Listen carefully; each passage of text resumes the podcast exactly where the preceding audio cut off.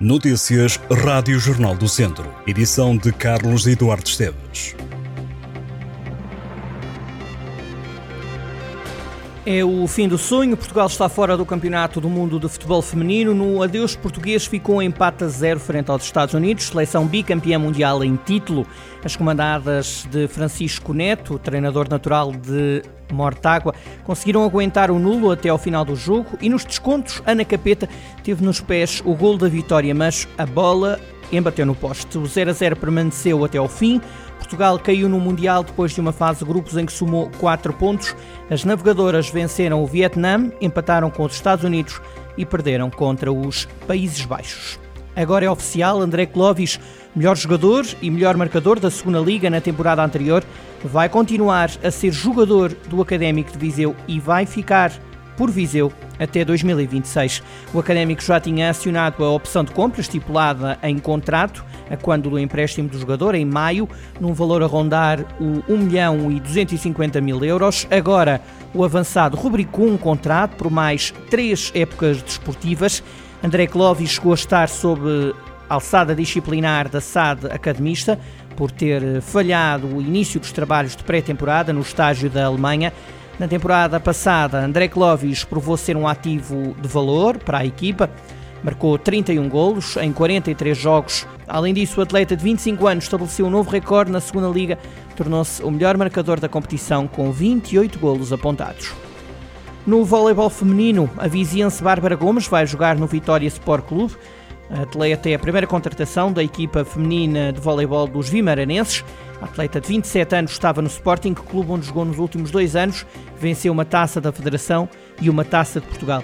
Até o momento, a Viziense ganhou três campeonatos nacionais, quatro taças de Portugal, três supertaças e duas taças da Federação.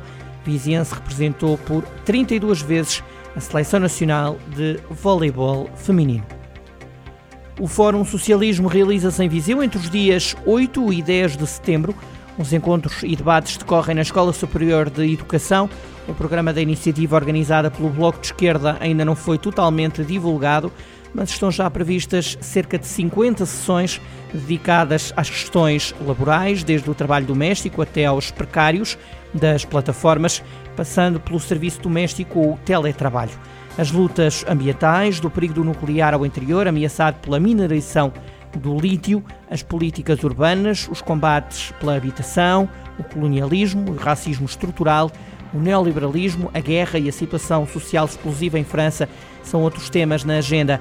As sessões vão incluir também debates ligados à política dos cuidados, saúde mental, educação, feminismo, diversidade funcional e vários temas ligados ao interior do país, incluindo cultura, associativismo e regionalização.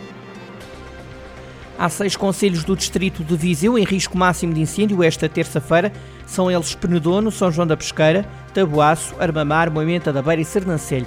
Os restantes 18 conselhos do distrito estão em risco muito elevado. O risco de incêndio determinado pelo IPMA tem cinco níveis que vão desde reduzido a máximo.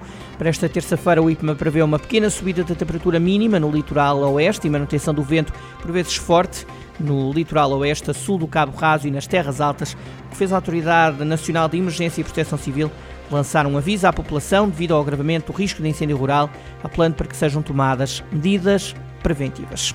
Durante as últimas duas semanas, o Museu do Caramulo recebeu mais de 3 mil visitantes para a exposição Lamborghini 60 anos a cortar o vento, que mostra a evolução da marca ao longo da história.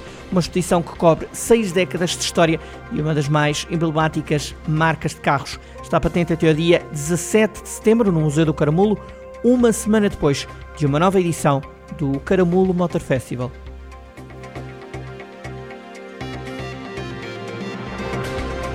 Estas e outras notícias em jornaldocentro.pt.